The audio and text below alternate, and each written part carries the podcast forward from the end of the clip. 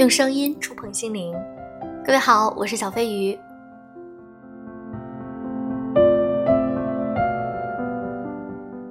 有的时候，你可能会在朋友圈发现有这样的一类人，他们经常会因为一些情绪的波动就发朋友圈来倾诉。那你对这样的人会有怎样的看法呢？你会觉得这句话说的对吗？没见过世面的人，一点破事儿就发朋友圈。今天我们来分享一篇文章。一点破事就发朋友圈的人没见过世面。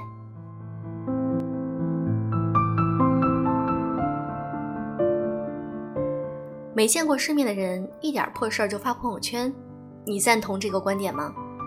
我在写这篇文章之前，先说一位身边朋友的故事。我的这位朋友，他平时很爱在朋友圈上记录生活，最近却关闭了朋友圈。他说有次发照片分享心情，没想到大家的关注点全在他的脖子上。有人说你怎么老戴这条白金项链炫耀？有人说项链闪瞎了眼，求别戴了。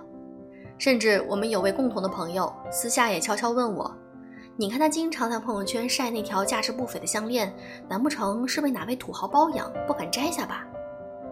殊不知那条项链是他外婆去世时留给他的。每当想到外婆的时候，或者经历了特别的事儿，他都会拍照留念。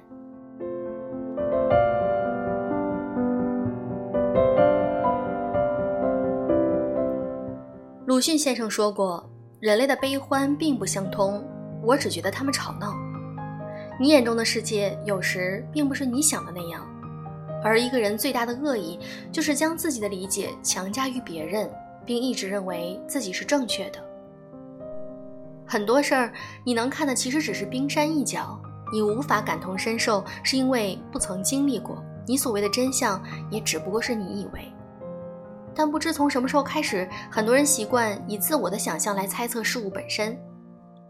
之前，一张海关女性工作人员身穿一件黑色细吊带裙，在海关行政审批受理窗口办理业务的照片在网上流传，上班竟然不穿工装。如此随意的作风，让网友讽刺道：“改进窗口工作作风吗？海关真是走在前线。”网友认为这位工作人员很不专业，穿成那样办公实在是有碍观瞻。然而我们不知道的是，他其实当天已有事先请过假。当他换好了便服准备离开，正巧有人前来办事儿，为了不耽误对方，他推迟离开，临时受理了业务。本是助人为乐的暖心行为，却被晒照晒到了网上，受人谩骂。心理学上有一种投射效应，指人常常出现一种错觉，习惯的以为自己内心的所想所见为标准，以此来分析和判断他人，并以为对方也是这样。这种现象很可怕。还记得那位自杀的安医生吗？安医生夫妇和两个男孩在泳池里发生争执。男孩的家属闹到了安医生的单位，让医院开除医生。之后，一条没有前因后果、只剪辑部分事实的视频，一妻子被撞，男子竟游泳池里打小孩，在网上疯传，掀起一阵的舆论暴力。针没有扎你身上，你永远不知道别人有多痛。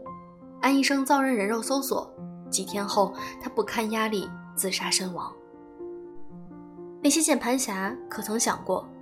当你不明真相却妄加评论，对无辜者口诛笔伐时，就是对恶的推波助澜，都可能成为压死无辜者的最后一根稻草。人心中的成见就像是一座大山，难以搬动。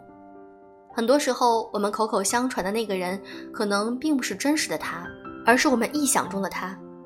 你眼中节省每一笔开销的吝啬鬼，也许是因为他把所有的存款都寄回了家。你口中背 LV、开宝马的拜金女，实际上常常牺牲周末时间卖力工作。你所以为的一脸冷漠、说话刻薄的领导，在危机时刻却正义感爆棚，特别有人情味儿。反过来也一样，那个总是对你和颜悦色的人，也可能伺机而动的坏人。同样的，在朋友圈发自拍，一定就是自恋型人格吗？发旅行照，一定就是炫耀吗？有时你想发朋友圈倾诉生活的难，却被指责矫情、玻璃心上线、抗压能力差。是啊，谁的生活不苦呢？破事儿一堆，不值一提。最难过的是没有人理解你的心情。现代人的快乐和悲伤都需要一个出口。发朋友圈的初衷本是记录生活和分享心情，其实啊，晒出闪闪发光的证书是埋头苦干一年的结果。双十一剁手买的大牌化妆品是加班熬过无数个通宵的战利品。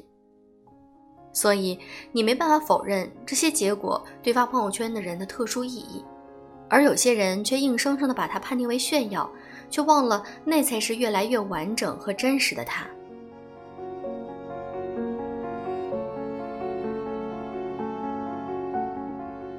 我想到这么一个故事：一女孩把新买的 iPhone 放在钢琴上，她同学看到后说：“真能装，把手机放在那么显眼的位置。”女孩笑笑说：“我弹着八十万的钢琴，你却只看到了一个七千块钱的手机。”女孩的妈妈对女儿说：“你住的五千万的别墅，却眼里只有钢琴。”女孩的爸爸对妈妈说：“你想有身价十亿的老公陪着，却眼里只有个破别墅。”俗话说：“眼界决定境界，越是没见过世面的人，越以自我为中心，眼界越是狭窄。”其实，一个人看不惯的东西越多，他的格局也就越小。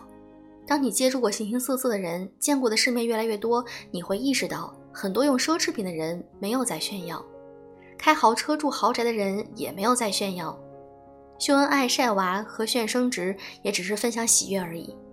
那就是平日里他们最正常的生活，他们无需多加议论，看不惯可以屏蔽。我平时也爱发朋友圈，幸运的是，无论发什么，朋友们都给予理解，偶尔调侃也无伤大雅。我很珍惜这些善意和包容，也常常给他们的朋友圈点赞。我认为人与人之间所有偏见的造成，都只有一个原因：这些事儿没有发生在自己身上。可能在你眼里微不足道的东西，却在别人的世界有着不一样的意义。你没经历过别人的生活，也就没有资格以自己的标准去衡量别人的人生。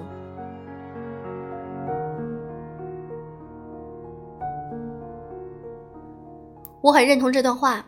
你走经过布达拉宫，见到最近的蓝天和最白的哈达，就会对生死有不同的见解。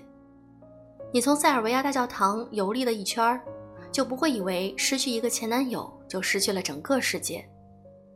你在华盛顿住上几个月，就不会再有狭隘的反美情绪或者狂热的西方崇拜。当然，所有的这些不是为了让自己在下次聊天的时候有优越感。而是为了在任何时候都能够从容不迫、不卑不亢，包容世间万物的多样性，不过于大惊小怪。看你微信头像就知道你很 low，看你背名牌包就知道你爱炫，看你加班至深夜就知道你爱钱，看你离婚了就知道你不顾家。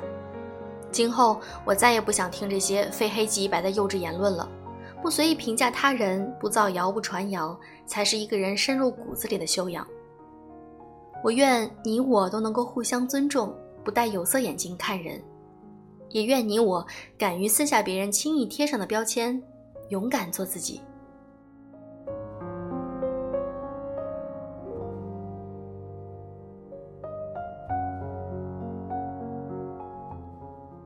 如果你想和我聊天或者加入我们的粉丝群，可以添加我的微信“小飞”的全拼音“小飞鱼零三零六”。